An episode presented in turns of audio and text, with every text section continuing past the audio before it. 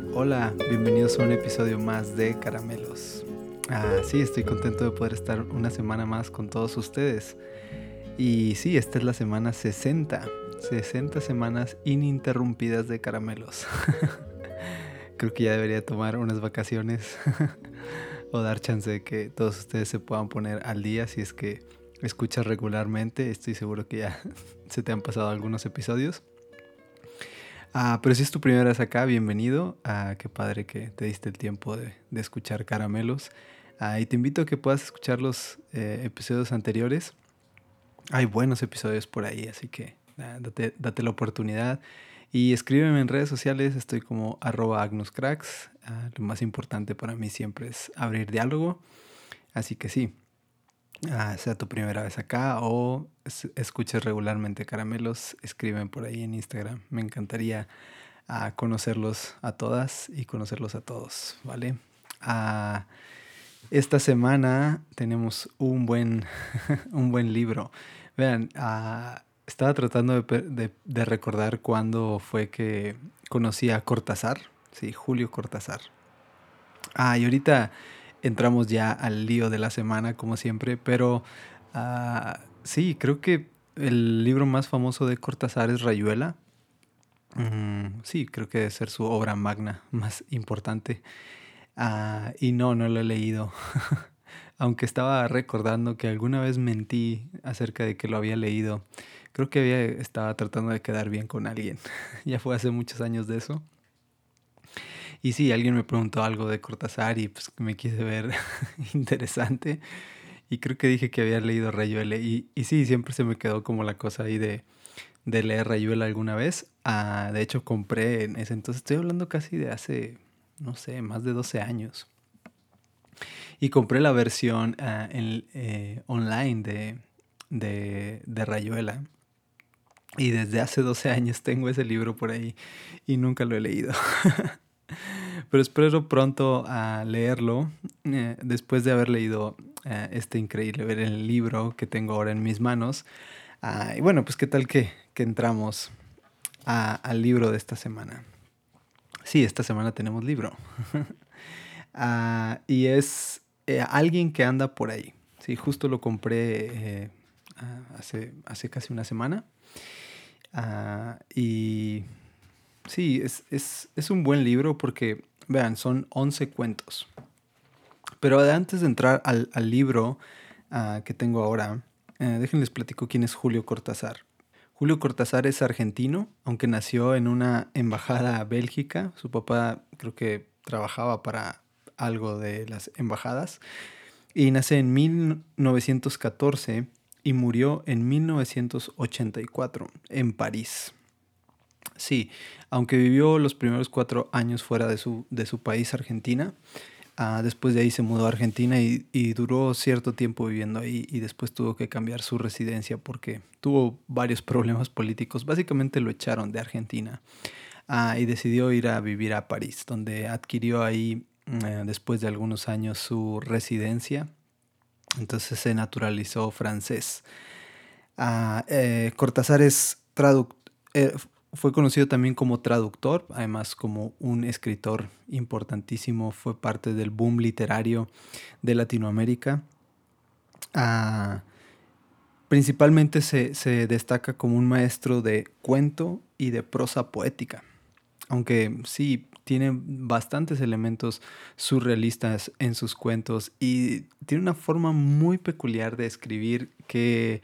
Ah, siento que puede ser muy polarizante. Creo que a mucha gente le puede gustar mucho y a otra gente no le puede gustar nada.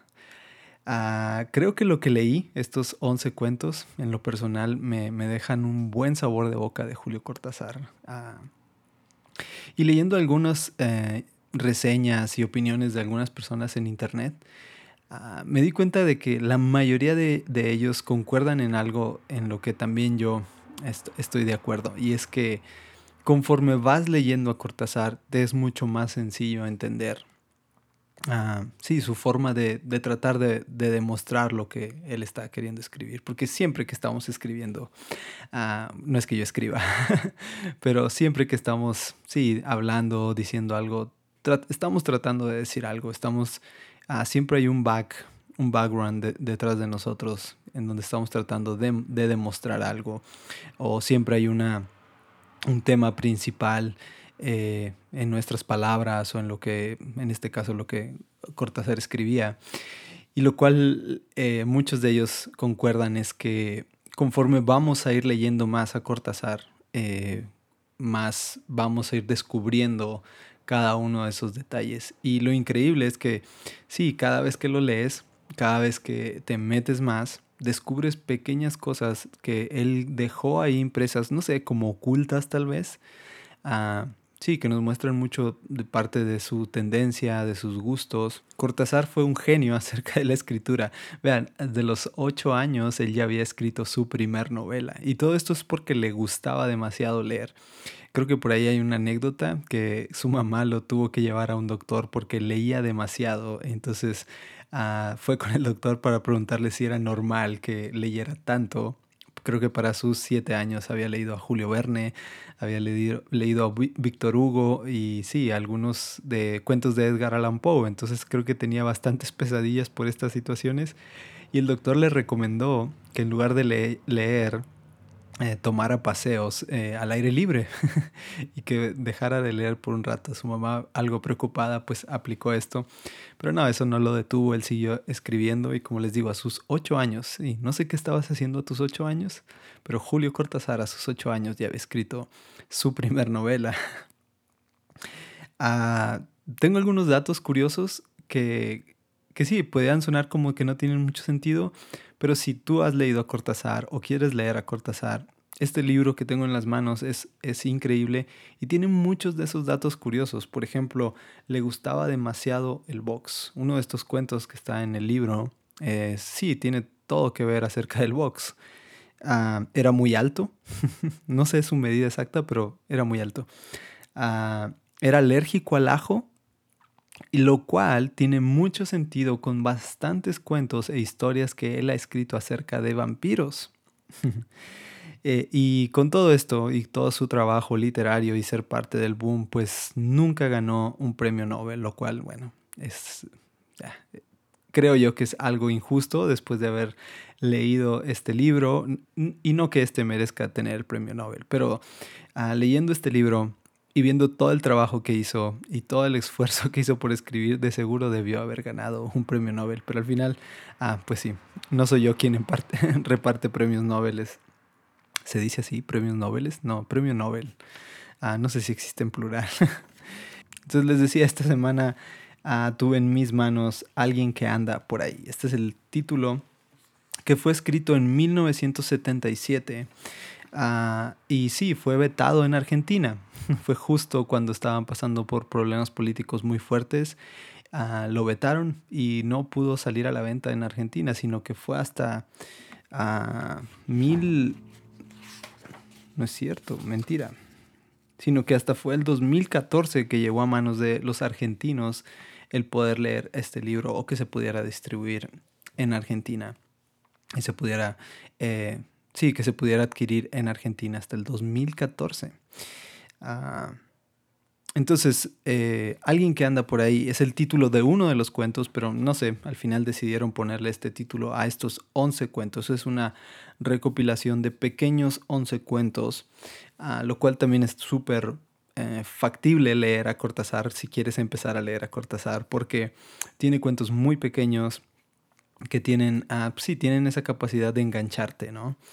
Ah, no todos tienen eh, la misma temática, ¿no? Hay, temas de amor, temas de cotidianidad, ah, temas políticos, temas eh, misteriosos. Eh, sí, en fin, todos tienen algo diferente, cada cuento tiene algo especial y sí, tiene un sello muy específico en la forma de narrar y de hablar de Cortázar que lo vas a encontrar de verdad muy, muy divertido. Ah, leí esto en internet y quiero, quiero compartírtelo. Eh, un escritor famoso dijo, si quieren ser buenos escritores, tienen dos opciones. La primera es contar historias sencillas, pero con un estilo único y majestuoso. La segunda es contar historias buenas, Y lo segundo es mucho más fácil. Claro, siempre contar historias buenas. Ah, no tienes a veces ni que echarle mucho coco ni mucha emoción. Simplemente cuentas una buena historia donde haya ah, buenos momentos, cosas, eh, sí, que te que atrapen a las personas y todo va a estar bien. Vas a lograr captar la atención de muchos escribiendo buenas historias o contando buenas historias. Ah, pero si logras juntar estos dos elementos, el contar historias sencillas, pero con un estilo único, pero que a la vez sean historias buenas, entonces te convertirás en un Cortázar. y sí, eso lo define a la perfección. Eso es lo que era Julio Cortázar, un escritor que lograba juntar estos dos elementos, eh, contar historias a lo mejor muy sencillas, pero las lograba elevar a un nivel en el que fueran muy buenas historias, pero contadas con un estilo único y sí, la palabra es majestuoso. Tiene una forma de escribir ah, un poco como enredada tal vez. En todos sus cuentos tienes que medio detenerte un poquito. Ah, ¿Qué estaba diciendo aquí? Porque ves, a veces mezcla esta cosa como de que está narrando el mismo, eh, el mismo protagonista de la historia, de repente alguien más habla vaya, hace este juego de, cambiar el rol de quien está escribiendo constantemente en sus cuentos. Siempre estás teniendo que tener esa doble atención de, hey, ¿quién está hablando? ¿Quién, se cambió? ¿Quién cambió el micrófono? ¿A quién, ¿A quién ahora le dieron la voz? Y sí, pasa mucho con, con muchos de sus cuentos. Ah, tienen algunos cuentos muy buenos aquí. Mi favorito, eh, Tal vez tengo dos favoritos y uno es la cara, Las caras de la medalla, un cuento que más o menos narra la historia de un tipo que viaja a Ginebra, Suiza, donde constantemente eh, sí tiene que ir por algo de trabajo y termina conociendo a una, a una chica. Uh, sí, no les voy a contar más, vayan y leanlo. y el otro es eh, La barca o Nueva visita a Venecia. Ese es otro de mis favoritos, creo que es el cuento más largo que existe ahí. Y es uno de mis favoritos. Sí, es una historia medio de amor, pero es mi favorito porque Cortázar, justo antes de iniciar el cuento, hace algo, mm, yo lo quiero decir vulnerable, aunque no conocía a Cortázar, pero escribe esto y, en, una hoja pone algo de ser muy honesto con él, en decir, este cuento no es tan bueno, pero ah, es uno de mis favoritos y tiene algo especial para mí. Y lo pone así como muy honesto. Ah, es buen cuento, pero sí, eh, para él se le hacía que no era tan buen cuento, pero que tenía algo tan especial. Y, ves a veces esas cosas que para muchos no tienen mm, tanto sentido, que pensamos que solo terminan siendo especial. Creo yo que esas cosas a veces en la vida son las que tienen más valor, las cosas pequeñas que, que a veces hacemos o ni nos damos cuenta de, de sí, de pequeños detalles.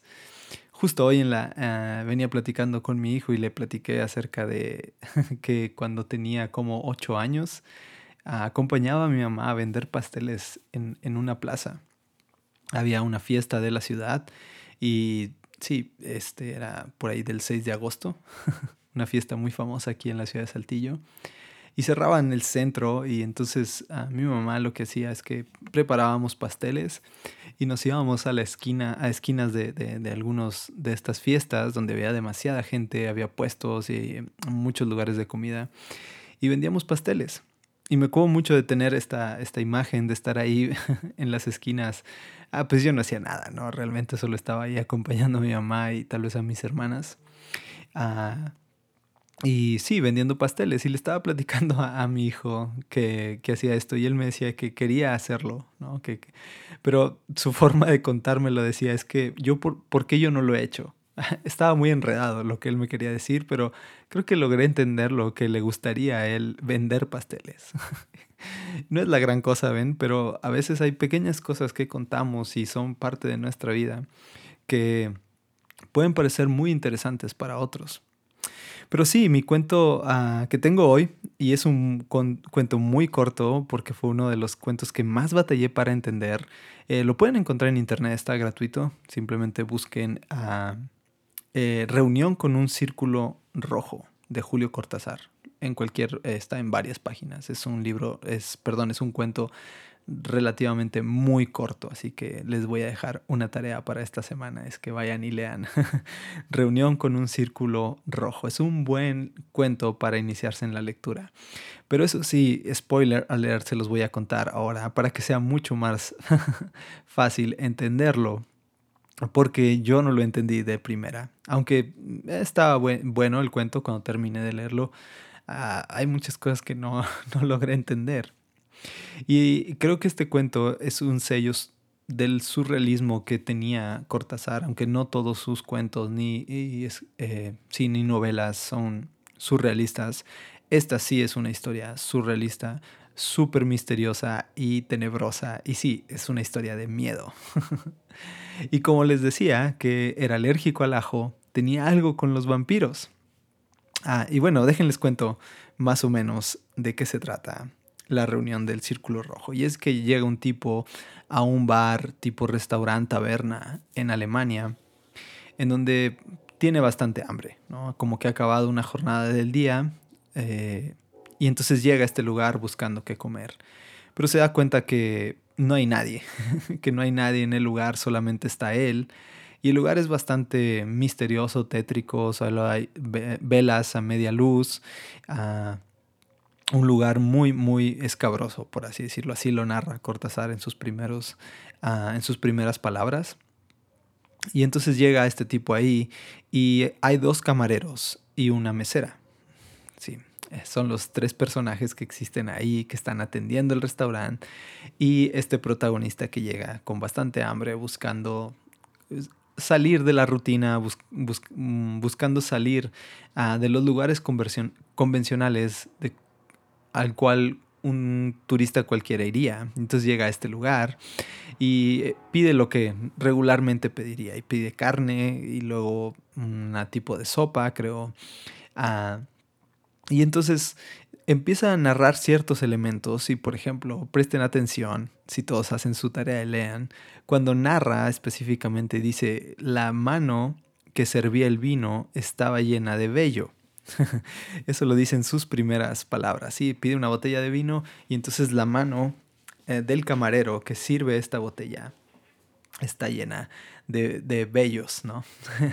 y eso al protagonista lo hace sobresaltarse, ¿no? Darse cuenta de que sí, había un elemento ahí uh, que no era lógico en todo lo que estaba pasando. Eh, después de eso narra como la mujer, la, la mesera, es bastante pálida y tiene algunos elementos ah, curiosos también que narra. Entonces ya está este tipo disfrutando de su cena y en eso aparece una quinta persona. ¿sí? Son los dos camareros, la mesera, el protagonista y una quinta persona que aparece, que es una turista.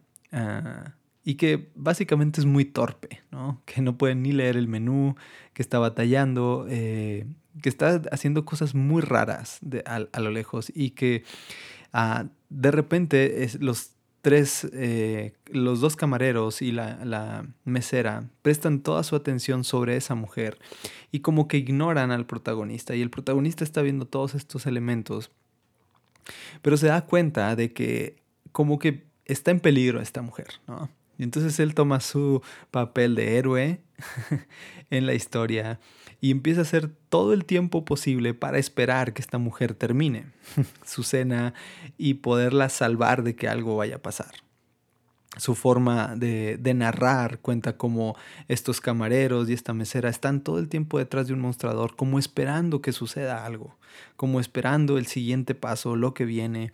Ah, se ven amables con él, le ofrecen mm, postre, le ofrecen eh, otras bebidas, pero él ahora solo tiene una misión y la misión es eh, cómo salvar a esta turista que está por ahí. Resulta que aparentemente logra hacerlo. Salen del restaurante, el apurado pide la cuenta para salir al mismo tiempo y que la mujer de alguna forma esté segura. ¿no? Él, la sigue caminando por las calles de Alemania. Ah, y en un giro brusco de calles y paseos por los que va ella andando, termina dándose cuenta que se encuentran de nuevo frente al mismo restaurante y que la mujer va a volver a entrar ahí.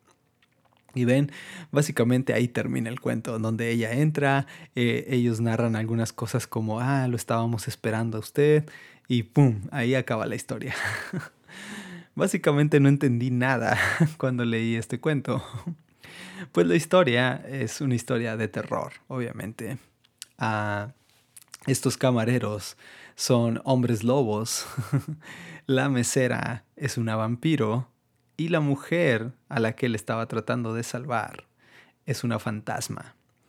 Y sí, al final lo que dice esta mujer a este hombre le dice, yo todo el tiempo estuve cuidando de usted cuando usted pensó que me estaba cuidando a mí. Y sí, el hombre estaba tratando de salvar a esta mujer, pero la mujer lo que estaba haciendo era tratar de salvarlo a él, de que no le ocurriera lo mismo que le había ocurrido a ella mucho antes y la había convertido en un fantasma, básicamente. La historia es increíblemente buena cuando entiendes todos estos elementos. Ah, la fijación de Cortázar por los vampiros, por este tipo de historias, termina tratando también de imprimir un sello como de romanticismo curioso ahí la historia de Cortázar, porque al final lo que dice esta mujer ya después de que eh, eh, definitivo, el, protagonista termina muriendo a manos de los hombres lobo y la vampiro. Eh, termina quedando la cosa ahí en el aire, como la mujer diciendo, ahora tenemos un destino juntos y tal vez nos encontraremos y seguiremos ahora siendo dos personas que vienen a este lugar, pero ahora juntos o estarán en la calle juntos, sí, porque ahora están muertos. Entonces, queriendo él cuidar a esta mujer, no se dio cuenta que en realidad esta mujer todo el tiempo había estado tratando de cuidarlo, de evitar que él estuviera en ese lugar, que lograra salir y que no regresara más porque sabía que si regresaba iban a lograr, sí, terminar con la vida de este hombre, que era al final lo único que querían. Entonces, déjenle leo algo más o menos para que vean cómo escribe Cortázar. Y es las el último párrafo de este cuento. Dice, usted los miró sin hablar sabiendo que hasta mirarlos era inútil. ¿Ves? Esta es la mujer hablando. Y es ahí de repente que no te das cuenta quién está hablando, pero esta es la fantasma hablando. Y yo le tuve tanta lástima, Jacobo. Jacobo es el protagonista. ¿Cómo podía yo saber que usted iba a pensar lo que pensó de mí y que iba a tratar de protegerme? Yo, que estaba ahí para eso, para conseguir que lo dejaran irse. Habiendo demasiada distancia, demasiadas imposibilidades entre usted y yo, habíamos jugado el mismo juego, pero usted estaba todavía vivo y no había manera de hacerle comprender. A partir de ahora iba a ser diferente si usted lo quería. A partir de ahora seríamos dos para venir en las noches de lluvia. Tal vez así saliera mejor, o por lo menos sería eso. Seríamos dos en las noches de lluvia. Ya. Ese es el cuento de Julio Cortázar, reunión en el círculo rojo.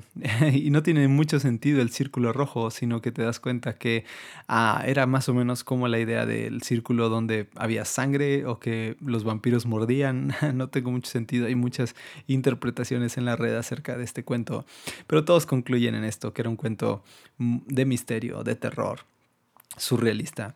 Pero es un increíble cuento. Y con este cuento me puedo dar cuenta de lo increíble que era Cortázar y juntar estas dos cosas que les decía.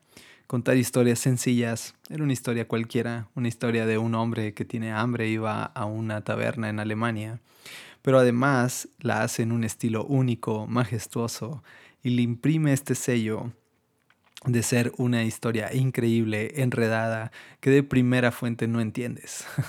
Ahora, espero no haberte arruinado la historia, pero creo que si la lees y haces tu tarea de caramelos, sí, ahora dejamos tarea en caramelos, ah, vas a poder descubrir lo increíble que es ah, lo que sí trató de, imprimir ahí Cortázar. Y después de haberles dejado algo de tarea, solo quiero dejarles este pensamiento para terminar. Ah, ¿Qué es lo que está oculto? Y no se malentienda oculto como algo malo. Pero ¿cuál es tu tema principal en esta vida? ¿Cuál es tu intención final? Por Cortázar podemos ver algunas cosas, como les digo, era alérgico al ajo y le gustaba escribir acerca de vampiros. ah, pero no sé, ¿qué es lo que te empuja? ¿Cuál es tu motor para esta vida? Tal vez el tener mucho más dinero, tener muchas más riquezas, tal vez tener un mejor estatus social, Tal vez tu motor simplemente sea a divertirse. No sé, ¿cuál, ¿cuál es tu motor? Tal vez si a veces somos conscientes de nuestro motor o el motor de los que están cerca de nosotros o de los que queremos conocer mejor, podemos, uh, sí, acercarnos de una forma mucho más humana a las personas. Y ves, no con la cara de juzgar ni criticar lo que otros quieren o desean. Porque en definitiva ese no es el punto. El punto no es tratar de, uh, sí, de ser mejor que otros. El punto es tratar de ser consciente a otros y poder acercarnos muchas veces. Uh, si, esos motores o esas, eh, sí, si eso que está impulsando tu vida no es de lo mejor o, tal vez no es lo apropiado para tu vida, eso no es lo importante. Lo importante es uh, ser, ser conscientes de qué es nuestro motor. Y si tal vez en esa conciencia o en ese autoanálisis de conocerse, uh, nos damos cuenta que nuestro motor no es pues el adecuado o que es más vacío que profundo, uh, pues tal vez pudiéramos hacer un ajuste. Pero lo importante y lo que quisiera hoy solo dejarte es, ¿cuál es tu motor? ¿Qué es lo que, qué es la cosa detrás que está en tu vida? ¿Qué es lo que está empujando a, a vivir todos los días? Ya, piénsalo. Uh, yo creo que entender este punto nos hace ser mucho más humanos y nos hace tener la capacidad de ser mucho más empáticos con otros. A veces el motor de alguien Mm, no lo entendemos y simplemente lo juzgamos porque no piensa igual que nosotros o porque no tiene las mismas uh, sueños y deseos que nosotros y menospreciamos a otros porque no ven la vida como nosotros la vemos o como nosotros la concebimos. Y no solo eso, sino que a veces ser conscientes de esto en nosotros nos permite ser mejores personas, mucho más, mmm, mucho más humanos, como lo decía, mucho más afables, mucho más fáciles de tratar. Así que este es alguien que anda por ahí, 11 cuentos de Julio Cortázar. Un buen libro para leer esta semana. Y si no, solo haz tu tarea y lee Reunión en el Círculo Rojo. Nos vemos la próxima semana. Bendiciones.